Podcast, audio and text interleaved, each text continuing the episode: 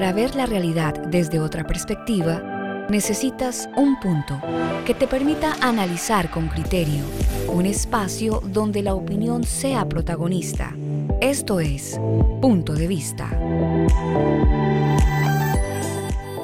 Muy buenas tardes, bienvenidos a una nueva edición de Punto de Vista, en el cual vamos a arrancar justamente con el primer programa del año, un tema que hemos elegido por la fecha, por la conmemoración de sus dos años y por también un poco el debate y la polémica que ha generado tanto en redes sociales como en los rincones de la política internacional. Un tema realmente interesante que promete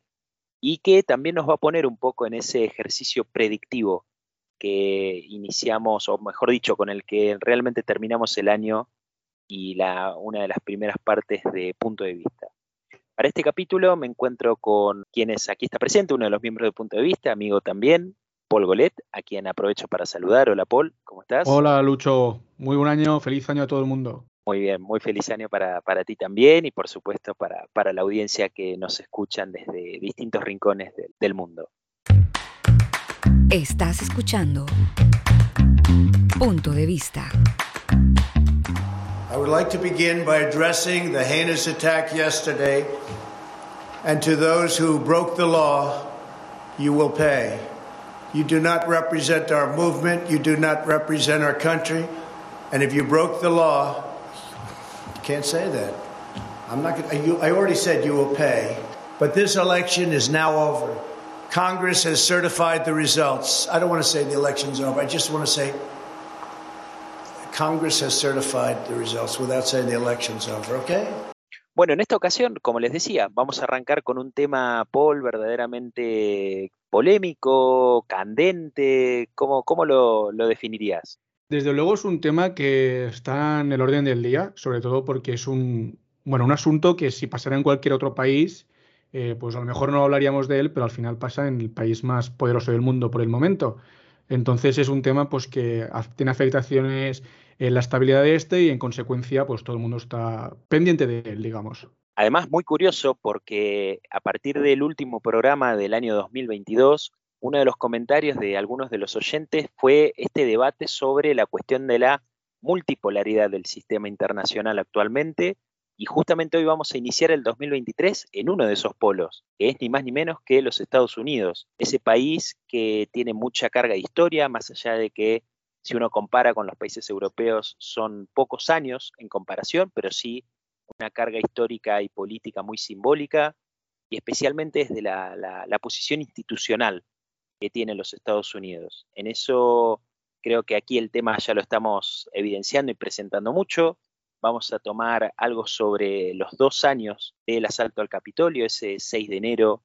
en el cual el gobierno de Donald Trump termina y de alguna manera es la antesala al nuevo gobierno de Joe Biden, quien terminaría asumiendo unos días después en medio de una tensión interna y por supuesto un escándalo internacional y una luz puesta sobre este tema por la implicancia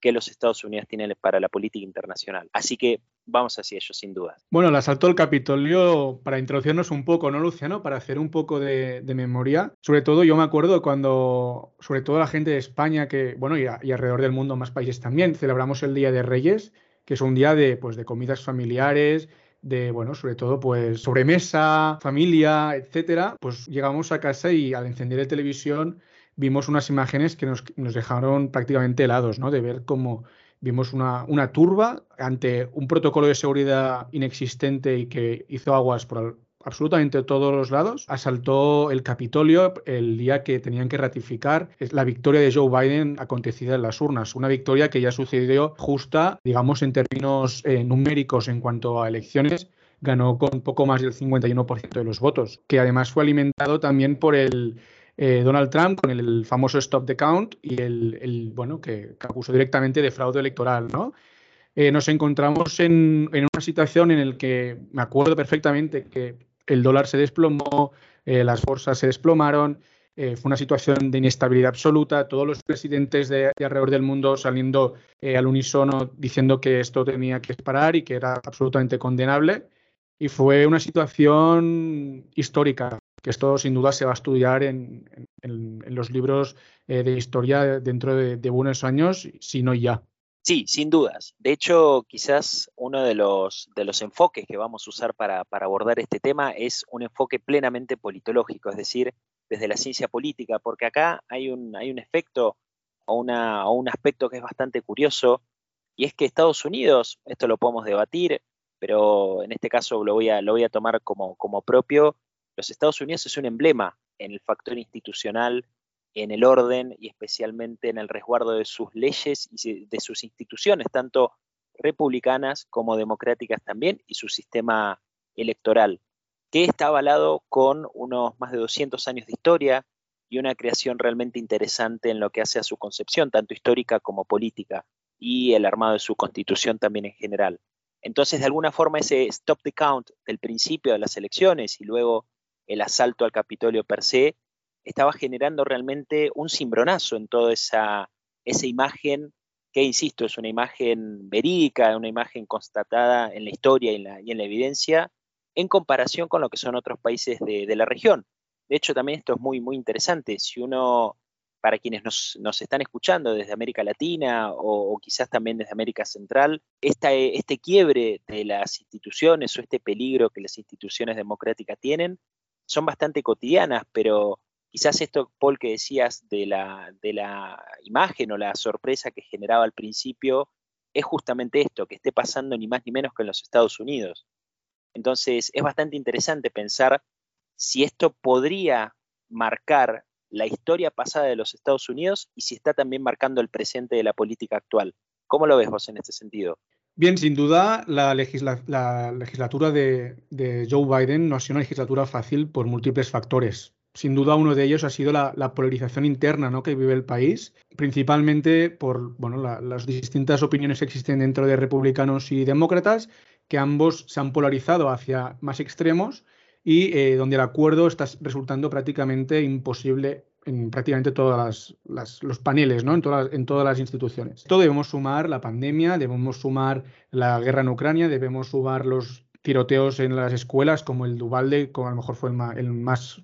eh, conocido el, famoso tiroteo de Ubalde que dejó 21 niños muertos en una escuela, el fin de la era Pelosi. Esto también ha llevado a Estados Unidos a una situación, digamos, de inestabilidad, de, ver cómo además China va ganando eh, peso en el, en, el, tablero internacional. Y esto pues lleva también un poco a Estados Unidos a, verse obligado a tomar decisiones muchas veces irracionales y que son o no se pueden entender eh, desde el exterior, pero que sin embargo eh, ha tendido al proteccionismo por todo lo que vive dentro del propio país, ha obligado a Estados Unidos a cerrarse más dentro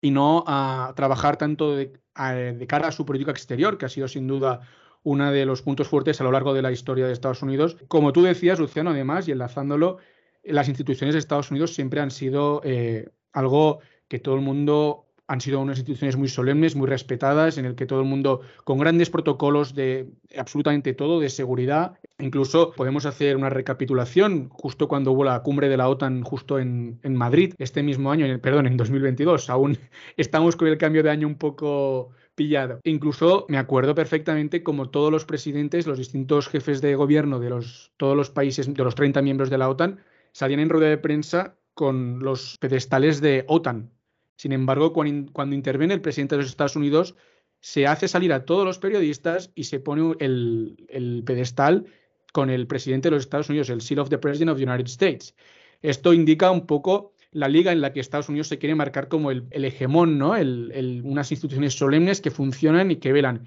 Y precisamente yo creo que eso fue algo que eh, por eso mismo todo el mundo se sorprendió con ese asalto y que lo que sin duda fue sorprendente fue ya, más allá de todo esto, fue el, fallo absoluto de, seguridad por parte de los servicios de, inteligencia de los Estados Unidos. Sí, por supuesto lo que habría que, analizar ahí, vos ahí diste, diste, una palabra que a mí me gusta en la cual voy a entrar y que si algunos miembros del grupo me escuchan me van a retar después, pero vamos a ir con esto.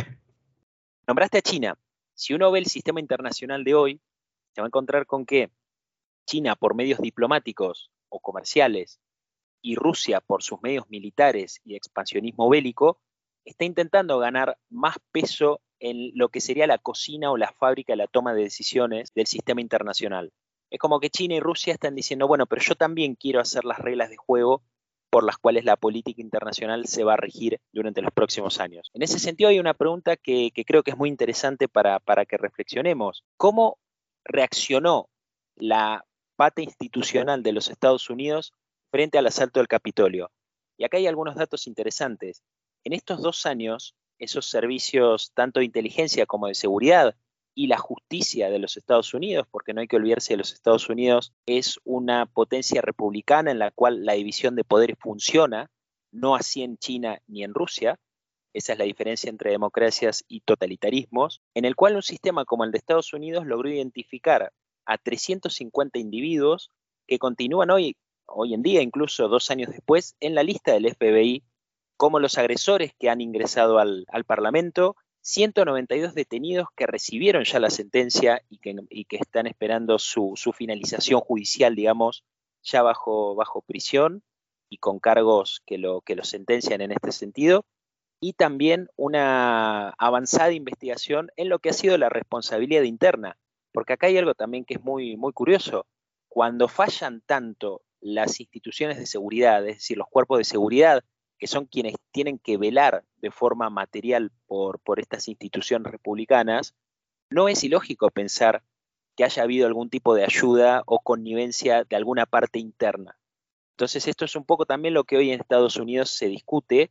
y en donde hay muchos analistas que también eh, de alguna manera preguntan e indagan, de decir cuál fue el verdadero rol de quienes tuvieron que haber evitado justamente o trabajado para evitar un asalto al Capitolio. De hecho, aquí hay algo muy curioso, también un tuit de Trump que, un poco alentaba o, algunos interpretaban como alguna especie de, aliento a estas manifestaciones. Mike Pence, su, anterior vicepresidente, se despegó de esto. De hecho, hay algunas declaraciones públicas en las que dice Donald Trump ha puesto en peligro a mi familia. Lo mismo después algunas declaraciones de Pompeo unos años más tarde, o unos meses posteriores. Quiero decir, un poco también para contrastar lo que es el sistema actual, los Estados Unidos son una potencia republicana en donde su sistema de división de poderes se diferencia y le es muy beneficioso frente a los autoritarismos de China y de Rusia, que a sus modos y con sus herramientas, incluso teniendo pujas entre sí, logran llevar la discusión de la política internacional a una posición de pujas entre los intereses y, por supuesto, reclamar más lugar Ahora, lo que realmente estamos discutiendo aquí es, ¿queremos un liderazgo hegemónico del sistema internacional bajo principios autoritarios o separados en lo que son sus funciones republicanas y de poderes democráticos? Este creo que es un debate más, más que interesante, que es lo que,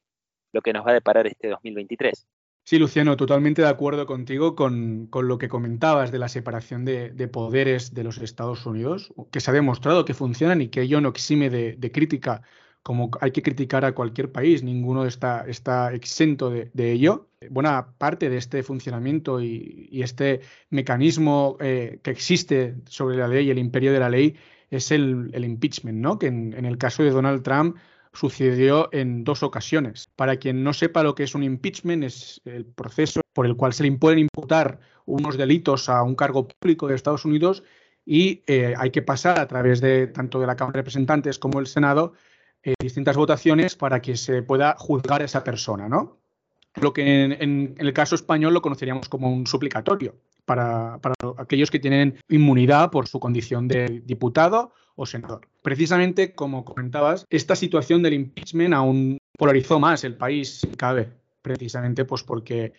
justo vimos como el, el país se sumía en protestas a favor de, esos impeachment o en contra. Y además, a Estados Unidos se le suma el poder, eh, judicial, el cual tiene extremadamente fuerza en este caso, pudiendo, eh, de hecho, legisla el poder, el poder judicial y sienta el precedente sobre eh, determinadas cuestiones. Hemos visto precisamente durante la legislatura de, Joe Biden cómo se ha legislado en contra del derecho al aborto que no, no, no, queda recogido dentro del, papel constitucional. Yo te quería preguntar, Luceno, y a ver, saber tu opinión un poco, ¿no? ¿Cómo ves que el, Poder Judicial tenga tanto peso también dentro de la legislación de los Estados Unidos? Es decir, un papel preponderante y no de árbitro, ¿no? ¿Cómo lo ves? No tomes decisiones apresuradas. Piensa antes de actuar. Estás escuchando Punto de Vista. Bueno, a ver, de principio, eh, cuando uno analiza lo que son las, las democracias, el factor institucional y republicano es lo que se termina de alguna forma constituyendo como el corazón de esa democracia. Es decir, las democracias que carecen de contenido republicano terminan a la larga fracturándose y derivando en sistemas que pueden ser regímenes políticos híbridos o, regímenes que derivan automáticamente en autocracias y en dictaduras.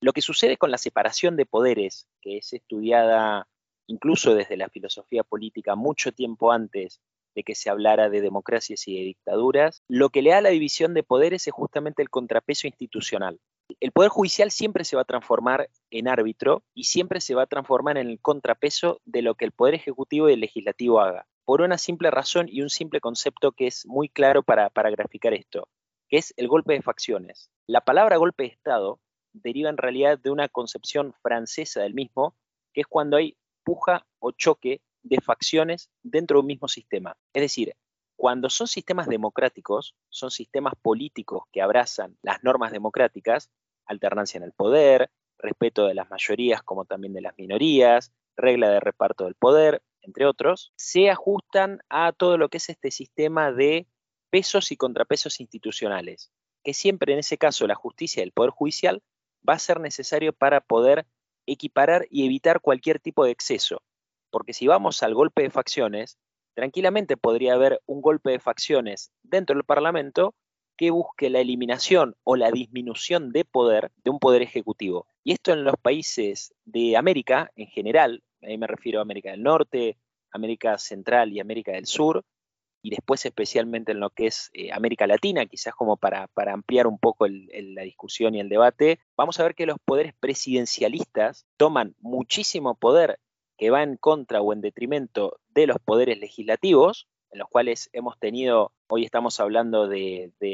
la toma del Capitolio en enero del 2020, pero hace muy poco hemos tenido una cuestión similar en el Perú bajo, bajo Pedro Castillo, con una fachada ideológica o partidaria que a priori podríamos decir es totalmente opuesta a la que representaba Donald Trump y la parte del Partido Republicano. Porque aquí también, para, para ser ciertos, no todo el Partido Republicano ha apoyado a Donald Trump, no todo el Partido Republicano, de hecho la gran mayoría ha rechazado lo que ha sucedido en enero del 2020. Entonces, el Poder Judicial siempre se va, a consolidar como un contrapeso institucional a los poderes ejecutivos y legislativos. Lo que ha habido y lo que todavía hay en los Estados Unidos es un reparto muy clásico de la división de poderes que por supuesto se va a ver tironeado cuando surgen figuras disruptivas como las de Donald Trump. Eso hay una cuestión personalista de la figura, en este caso del político, que es muy tensante de los lineamientos tradicionales o también tradicionalistas que los Estados Unidos ha tenido. De repente esto es muy interesante también pensar cómo han ido cambiando y mutado las distintas presidencias de los Estados Unidos en cuanto a su forma de liderazgo. Si uno mirara, por ejemplo, a la presidencia de Bill Clinton, allá por los años 90, cuando empieza con acuerdos de Oriente Medio, cuando empieza a llevar mucho más presencia en lo que es América Latina, luego el consenso de Washington, etc. Y lo que ha sido a lo largo de los años con las presidencias de Obama, la presidencia luego después de, de Donald Trump, que es mucho más marcada en su en su liderazgo y sus facetas tildada algunos por, por más cercanas a un populismo quizás, y la vuelta de Joe Biden, que también tiene sus aspectos criticables, por supuesto, es una política que, como bien decías, se enmarca en un comienzo muy conflictivo por lo que ha sido la pandemia, lo que ha sido la repercusión después de, la pandemia en el 2021, la invasión rusa-Ucrania en el 2022, y un 2023 y un 2024 que van a ser los últimos dos años del mandato o del primer mandato de Joe Biden, que están marcados y estarán marcados también por las acusaciones y las formas de crítica hacia especialmente el estado de salud mental de Joe Biden y lo que es su proceso, la forma en la cual el Partido Demócrata está tomando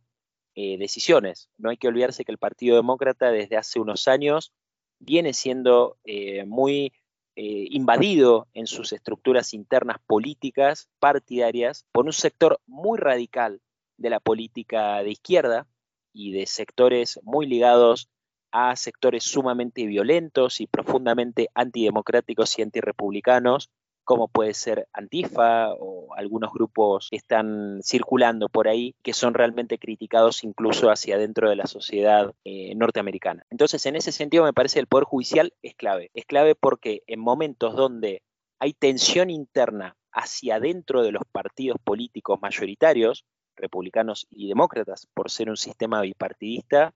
el Poder Judicial es claro para mantener el equilibrio de poder, el contrapeso institucional y evitar que Estados Unidos se termine convirtiendo en lo que sucede en América Central o en América del Sur. Presidencialismos fuertes en donde los parlamentos puedan ser barridos o lo que sucede o lo que ha sucedido en otras partes de la historia en los cuales el choque de facción parlamentario impide el normal desarrollo de los poderes ejecutivos. Sí, Lucho, como comentabas, el sistema, al menos en lo personal de Estados Unidos, me parece sumamente eh, interesante y apasionante por precisamente este papel del presidente tan, tan fuerte y tan preponderante en, los funcionamientos del país, aunque también me parece muy interesante por su poder legislativo y judicial. Creo que es necesario hablar del poder legislativo y las elecciones de midterm, las de medio mandato, las famosas elecciones de medio mandato, que se celebraron a finales de 2022 y precisamente fueron unas elecciones atípicas, estas elecciones midterm fueron atípicas porque estas elecciones normalmente suponen para el presidente, para el partido eh, gobernante desde la presidencia de los Estados Unidos, un revés. ¿Por qué? Porque normalmente se pierde el control de las cámaras de representantes y el Senado en pro de la oposición. Sin embargo, en 2022 el Partido Republicano aguantó eh, estas elecciones bastante mejor de lo esperado, la verdad,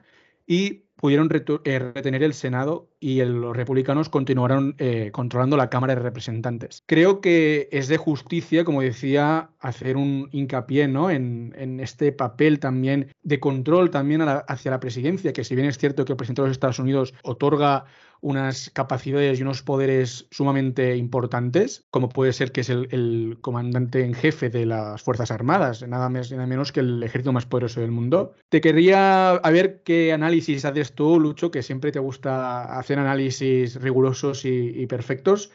sobre estas midterms, ¿no? Porque además hemos visto que ha, habido el, el fin de la era Pelosi. Bueno, probablemente las midterms sean el paso previo a lo que veamos en las elecciones del año 2024. Y aquí, por supuesto, va a aparecer una obviedad, decir que es el paso previo porque son elecciones legislativas previas a una presidencial. Pero me estoy refiriendo a algo, algo más concreto. Y es que en estas elecciones de medio término, los Estados Unidos eligieron 435 escaños de la Cámara de Representantes y unos 33 o 34 de los 100 miembros del Senado. Es decir, esto quiere decir que el reparto de poder se hizo conforme a las divisiones internas que hay y que existen y que tensionan los partidos políticos tradicionales en los Estados Unidos. Esto quiere decir, por el lado de los partidos demócratas, del Partido Demócrata o de los demócratas, esta idea de los grupos cercanos al BLM o cercanos a Antifa o cercanos a una izquierda mucho más radical, está tensionando y de alguna manera incomoda a la figura o el liderazgo o esa línea que han marcado tanto Bill Clinton en, en sus años como en los primeros años de Obama, y sucede lo mismo en el bando de los republicanos con la figura de Donald Trump, que no está siendo del todo cómoda para muchos republicanos clásicos que están viendo como la formación o la irrupción de un trumpismo, por así decirlo, eh, dentro del espacio republicano y que de alguna manera, como digo, incomoda, porque claro, puede incomodar tanto como incomoda Antifa hacia el bando demócrata, las posturas o algunas posturas especialmente comunicacionales de Donald Trump tensionar o incomodar la postura de los republicanos para las elecciones del 2024. Y esto, y esto no quita eh, algunos puntos positivos que haya tenido la presidencia de Donald Trump, especialmente en, materia de política exterior, hacia adentro y hacia afuera de, de la región, pero sin dudas que hacia el 2024 estas elecciones de medio término empezaron a mostrar un reacomodamiento hacia el centro del espectro político que hay que ver si es viable y si se puede canalizar con la nueva conformación de los miembros de las cámaras para estos últimos dos años, en un país en el cual generalmente las elecciones de medio término, que como bien has dicho han sido bastante bien resistidas porque se esperaba unos resultados bastante más adversos para el gobierno de Biden, especialmente por lo que hace a su andar económico interno y un poco también por lo que ha sido las, las idas y vueltas que ha tenido en su política exterior, porque no hay que olvidar que los Estados Unidos es un país que generalmente debe rendir más cuentas que el resto de los países. Por una cuestión a veces lógica también, de históricamente ha sido de alguna manera ese, ese rol de policía del mundo y de garantía de estabilidad en muchos rincones del planeta.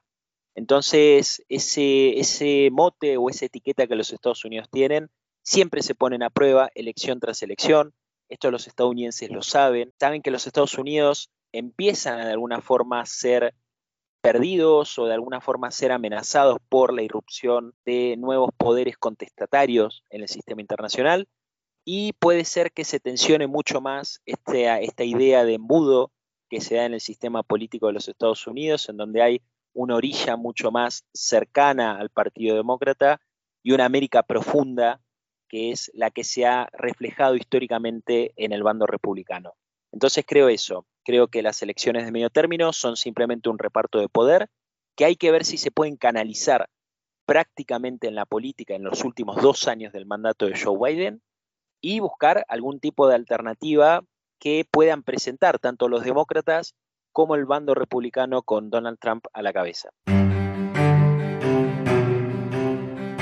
El primero que habla en la corte parece tener la razón, hasta que comienza el interrogatorio. Esto es, punto de vista. Esta policía del mundo que, lleva ejerciendo muchos años, sobre todo a lo largo del siglo XXI en los Estados Unidos, donde han desplegado tropas, de hecho tienen la, quinta flota desplegada en, en, Bahrein, tienen tropas desplegadas en, España, tienen tropas desplegadas en cantidad de países de Oriente Medio, en Corea, en Japón. Lucho, ¿cómo ves la, cuestión? Porque mucha gente opina que los Estados Unidos es el, padre, ¿no? El, controlador, la policía también de Europa. Bueno, a ver, también es cierto que eh, pensar un poco el rol de esa policía del mundo no es equivalente a pensarlo o a repetirlo como si fuera una continuación, por ejemplo, con los fines que pudo haber tenido el Imperio Británico hacia el siglo XIX y principios del XX. No hay que pensarlo en estos términos. Hoy el rol de policía del mundo justamente, si bien puede sonar como un hipérbole, tiene un sentido plenamente que es de seguridad. Y acá voy a ir a un caso concreto de todos los lugares donde has, considerado y has puesto en, evidencia que, Estados Unidos cumple un papel militar preponderante, caso de Oriente Medio, algunas zonas en Europa, caso de Turquía, entre otros, podríamos sí pensar también lo que significa para países que Estados Unidos les sirva de alguna forma como garantía de protección. Vamos a un caso que está muy alejado, que es la guerra en Yemen. La cercanía de Djibouti y la preponderancia militar de los Estados Unidos allí le da a los países menores, más chicos, que esto en el sistema internacional se traduce como un reparto de poder desde los mayores hacia los menores, es decir, los menores se van a, a sentir más protegidos por las potencias mayores. Y en ese sentido, Estados Unidos ha cumplido un papel importantísimo y que es muy claro a la hora de entender, y que ninguno de los países más chicos, el caso estoy poniendo de Yemen, podríamos poner el caso también de Arabia Saudí, por ejemplo, en su, en su disputa con, con Irán, y entre los sunitas y los chiitas, sin duda que van a ver en los Estados Unidos una garantía de seguridad y de protección propia hacia su futuro. En eso es muy interesante también ir pensando, y esto te, quiero preguntar, antes haciendo una, cita que me parece, me parece interesante para, para entender un poco cómo se pueden o se deberían quizás en el plano normativo mover los países más periféricos en un momento de crisis global y en el cual el rol de los Estados Unidos es a veces particularmente, creo, injustamente eh, demasiado criticado en comparación con otras alternativas. Y acá quiero citar a un expresidente argentino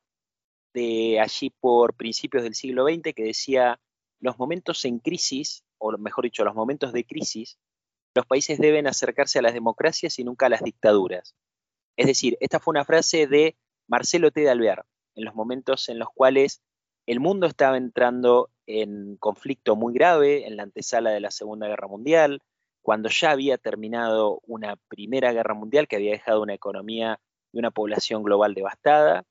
y que por supuesto el mundo estaba en puertas de los crímenes más atroces que ha vivido la humanidad y que seguramente sea el más, el más atroz que ha sido la desaparición física y espiritual de millones de personas. Entonces, haciendo esta muy larga introducción, como las que me gustan a mí, quería pasar a preguntarte,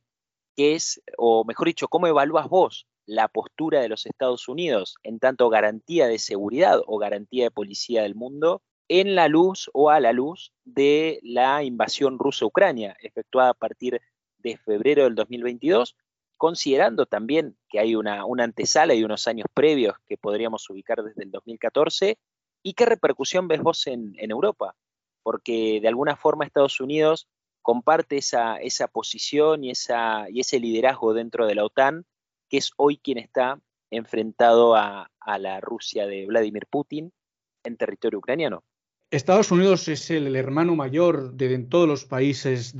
atlánticos, digamos, ¿no? Los países occidentales que forman la Alianza Atlántica, pero es su hermano mayor porque los países han dejado que sea su hermano mayor porque no han invertido en seguridad y defensa como sí lo ha hecho Estados Unidos. Si nos fijamos en lo que, lo que los países destinan en defensa dentro de la OTAN, vemos que solo Estados Unidos destina más que los 29 países eh, restantes en su conjunto. Esto deja a la alianza en una posición de desequilibrio, digamos, dentro de ellos, porque hay un país que está muy por encima de los demás. Más allá de esto, es Europa, y esto ha sido enormemente criticado desde hace ya muchísimos años, y ya incluso antes de la guerra en, Ucrania, ¿no? Europa ha tenido un problema de no trabajar por su seguridad. Europa, con el fin de la, de la guerra en los Balcanes, pensó que las guerras habían terminado para ellos, pero ahora mismo estamos viendo que no. Vemos que tenemos la guerra en, Ucrania, eh, en, en Armenia con Azerbaiyán, y en mil lugares más, lamentablemente, tenemos guerra. Por lo tanto,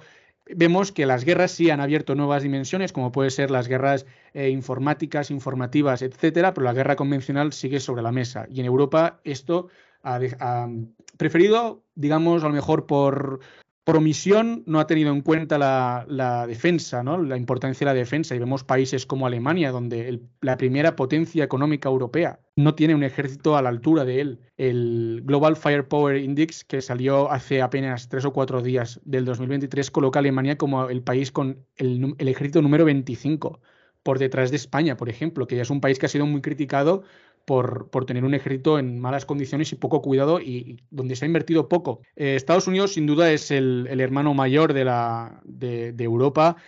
la seguridad depende de ellos y buena prueba de ello es el, famoso programa nuclear de, la OTAN que tiene destinado en, en, Europa, ¿no? en el que Estados Unidos tiene depositadas armamento nuclear en distintas bases de países no nucleares eh, como pueden ser Turquía, Bélgica, Países Bajos, eh, Alemania y, e Italia. Y ahí tiene armamento nuclear desplegado precisamente pues, para encarar a, sus enemigos que pueden venir del este, como puede ser Rusia o incluso otros, nunca se sabe. Ha causado mucha polémica porque muchos países han acusado a, la OTAN y a Estados Unidos en particular de incumplir con el Tratado de No Proliferación de Armamento Nuclear sin embargo, el estatuto que, explica toda esta normativa expone que este armamento es controlado por los Estados Unidos en todo momento y que por lo tanto esto no incumple el, tratado de no proliferación. Sin duda, Europa tiene que ponerse mucho las pilas en cuestiones de seguridad y ahora pues estamos viendo como todos los países están corriendo a invertir más en, defensa. España, por ejemplo, que había estado siempre a la cola de la OTAN en cuanto a inversión en defensa, ahora vemos cómo está haciendo una, reinversión en defensa que pues muchas veces levanta muchas ampollas dentro de la sociedad porque al final somos sociedades las europeas, sobre todo nuestra generación, ¿no? La, generación nacida a partir de los, de los 90 y de los 2000, en la que nuestro país nunca ha sufrido una guerra, afortunadamente, y en la que, más allá de la guerra de los Balcanes, que me acuerdo que toda mi idea me lo han contado mis padres, ¿no? De cómo lo veían por la tele y, y todo el mundo se ponía las manos en la cabeza. Eh, nunca hemos tenido una guerra cerca, más allá de esta, que por supuesto no hay que restarle ninguna importancia y que fue terrible. Pero más allá de esto, Europa ha tenido paz y estabilidad, afortunadamente. Y ahora nos encontramos en una situación en la que podemos perder esta paz e estabilidad y pone en riesgo eh, muchísimas cosas. Y por ello ahora todos los países corriendo a invertir en defensa. Acá quiero, quiero hacer dos, dos comentarios. El primero es que ese rol de los Estados Unidos no solamente hay que pensarlo frente a una protección ante una guerra de gran escala, como por ejemplo podría ser lo que hoy sucede en Ucrania después de la invasión rusa, la, incorporación de Bielorrusia, bueno, algunos actores que permitiría hablar de una guerra a gran escala, sino que lo tenemos que pensar también en agendas de seguridad ciudadana y en control de los fenómenos globales de hoy en día. Por ejemplo, ¿cómo harían países de América Latina para, y aquí hablo por ejemplo de Argentina, por ejemplo, para eh, luchar o intentar luchar contra el terrorismo y el crimen organizado, especialmente el narcotráfico, sin la ayuda y la colaboración que da la DEA o los distintos mecanismos de cooperación que deberían estar funcionando en la triple frontera y que son eh, basados de alguna forma en lo que son los instrumentos norteamericanos. Entonces, con esto quiero decir que la gente no piense que el apoyo de los Estados Unidos se tiene que dar solamente para evitar las guerras a gran escala, sino que es muchas veces su apoyo lo que permite lidiar o ir sobrellevando algunos de los problemas más cotidianos y más eh, actuales que hacen a los fenómenos globales de hoy en día. Y como segundo, segunda cosa que también te quiero preguntar, en función de lo, que, de lo que decías recién, ¿qué es lo que sucedería en los gobiernos? Podríamos hablar de España, por ejemplo. ¿Cómo ves vos la sociedad española frente a la posibilidad de un anuncio hipotético que, el gobierno podría tener en unos meses previos a, elecciones nacionales y demás? ¿Qué reacción en la sociedad podría tener un anuncio de aumento de las capacidades de militares de España y después en la sociedad europea si hiciera lo propio la Unión Europea, ¿no? Bien, empezando por el final, creo que en España siempre se nos ha puesto una, dicotomía un tanto populista, ¿no? Es decir, es cierto que si sacamos dinero de X, no le podremos destinar, podremos destinar este dinero ahí. Pero siempre se nos ha puesto como esta dicotomía de, no, si invertimos en defensa, no podemos invertir en, hospitales, no podemos invertir en escuelas, no podemos invertir en muchísimas más otras cuestiones sociales, que sí que es cierto que a lo mejor tiene un impacto mucho más directo o mucho más visible dentro de la sociedad. Yo diría más visible, porque directo creo que las Fuerzas Armadas con un papel muy importante. En España este aumento de defensa, particularmente por lo que yo he podido experimentar con toda mi vida viviendo aquí, precisamente creo que tendría una, una recibida bastante mal dentro de la sociedad y particularmente de la, de la gente joven. Sí que creo que ahora con la situación actual mucha gente lo entiende mucho más y cree que es justificado y es entendido no solamente por la guerra en Ucrania, también por Marruecos, nuestro vecino del sur, que pues tenemos algún que otro problemilla con ellos, y que sí que creen que hay que invertir más en defensa, pero si bien es cierto que siempre existen eh, manifestaciones públicas en contra de, estas eh, subidas de, en, en, despensa, militar y etcétera. Precisamente, incluso los socios de gobierno actuales, eh, Unidas Podemos, se posicionan en contra de subir lo que se destina en, armamento. Pero, vuelvo a repetir, es importante en el caso español remarcar que somos de los países que menos destinamos en defensa y que las Fuerzas Armadas no únicamente sirven para la guerra, eh, tienen mucho más, eh, muchos más servicios que este. Y a nivel europeo sí que creo que la, guerra en Ucrania, y esto sí que creo que sobre todo por parte de los países del este, supone un antes y un después en la necesidad, ha, sido un despertar, digamos, en, muchas sociedades, sobre todo en los que viven de una forma mucho más directa lo que ellos consideran una amenaza.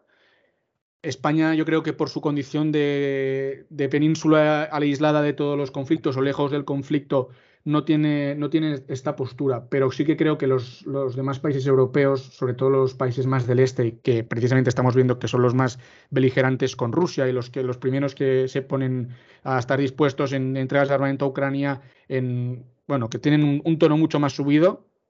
eh, sí que creo que tienen un antes y un después y que sí que van a ver eh, cómo, se, cómo existe un rearme que precisamente viene eh, abanderado por Polonia sin duda porque Polonia se está rearmando de una forma bárbara. Dicho esto, vamos a ver cómo, cómo evoluciona. Yo creo que volviendo a Estados Unidos, a, corto plazo vamos a seguir dependiendo de ellos. Sí que creo que existe una voluntad por parte de la Unión Europea de eh, tomar una iniciativa mucho más pronto eh, de, depender de nosotros mismos y no tanto de, otros, porque al final nos supone encarecer muchas cosas y creo que sí que va a largo plazo, sí que vamos a dar un paso hacia adelante. Pero por ahora, en corto y medio plazo, esto no es algo que se pueda solucionar rápidamente y vamos a seguir dependiendo de los Estados Unidos. Lucho. Léenos, Bien, es así, Paul. Eh, realmente estoy de acuerdo. Creo que hay, mira, un dato muy curioso como para ir cerrando el episodio de hoy en el cual avisamos que iba a ser un poco de la continuación del ejercicio predictivo, porque arrancamos hablando de el 6 de enero del 2020 y terminamos hablando de lo que sería la posibilidad de ampliación en la defensa de los países de, Europa y un poco también la participación de otros, de otros países de otras regiones. Hay un dato muy interesante que, es lo que voy a usar también para, cerrar. Hace no muchos años los países más eh, anti-norteamericanos eran dentro del mundo árabe, Bahrein, Arabia Saudí, y por ahí andaba también alguna otra opción del Golfo, pero que era un poco, menor. Pero tanto Bahrein como Arabia Saudí eran las puntas de lanza del sentimiento anti-norteamericano dentro del mundo árabe. Hoy vemos que realmente esto se ha, dado vuelta, ambos países mantienen muy buena relación con los Estados Unidos, por un motivo que, que, creo que con esto vas a coincidir, que las políticas exteriores y la dinámica del sistema internacional se hace bajo intereses perpetuos y un pragmatismo, no tanto por sentidos dogmáticos que no harían más que anclar a los países a un pasado del que no podrían salir y terminaría siendo un lastre que los, que los hunde. Así que bueno amigos, muchas gracias por habernos escuchado. La verdad que un placer haber compartido este, este día con, con ustedes. Por supuesto también los invito a que nos sigan en las redes sociales y que puedan interactuar con nosotros, conocer también algunas de, de, sus posturas y sus puntos de vista respecto al tema. Y bueno, no más que saludarlos, volverles a agradecer y esperarlos en las próximas ediciones que realmente estarán muy buenas en lo que hace al resto del año. Así que un saludo grande, gracias Paul por tu participación y nos veremos en otra entrega. Muchas gracias Luciano, muchas gracias a todo el mundo por, por escucharnos hasta aquí y un abrazo muy grande a todo el mundo.